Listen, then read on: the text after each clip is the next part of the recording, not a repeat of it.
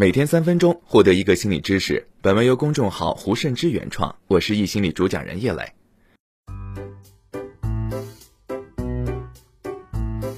有人说我经常跟孩子聊天，但是孩子总不回应我。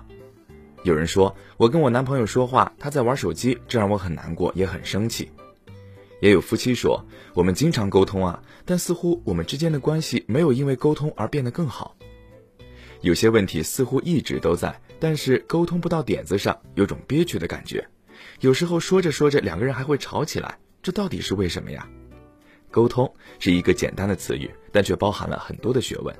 在沟通当中，语言的部分其实只占到了沟通内容的百分之三十，其余的还有我们忽视的表情、肢体语言、情境等。但是我们经常会使用暴力沟通的模式，这样的沟通就变成了无效的交流。下面我们就来跟大家分享一下暴力沟通常见的三种模式。第一，带着情绪的宣泄性沟通。假如在这沟通当中你感觉到了很多委屈，那么你可能会带着情绪，这时候的沟通可能就变成了发泄情绪，而另一方也许想表达自己不是伤害你的人，或者你的委屈不是我的责任，这时候两个人就变成了自说自话，最终问题就像皮球一样扔来扔去，变成堆泽。第二，你的角色是想控制对方。什么样叫控制对方呢？我们所说的控制对方有两种类型，一种叫做硬性控制，明确的对对方说你应该怎么样，下达指令这种方式；另一种控制方式是软性或者隐性的控制方式，就是激发对方不舒服的体验，比如说用引起对方愧疚或者内疚的感觉来控制对方，最终的目的就是让对方听我的，按照我的方式来行事。在这种沟通方式下，两个人在沟通当中的地位是不平等的，很容易变成君臣或者主奴关系。被控制的一方会感觉很糟糕，因为他没有其他选择的余地，只能接受或者拒绝你。对方很难过，必然也会产生相应的情绪。第三，指责对方，证明自己是对的，对方是错的。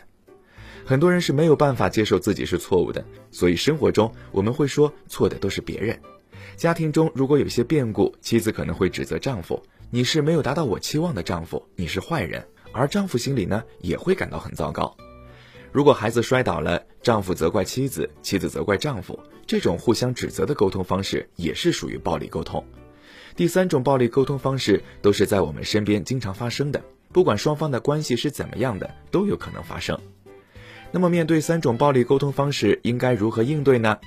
在第一类的沟通方式中，如果对方在发泄情绪，我们要尽力冷静自己，放下自己的防御，尝试着关注到对方的情绪，跟他的情绪产生关联，先把字面的意思忽略掉，看到情绪，这种发泄情绪的情形可能就会停下来。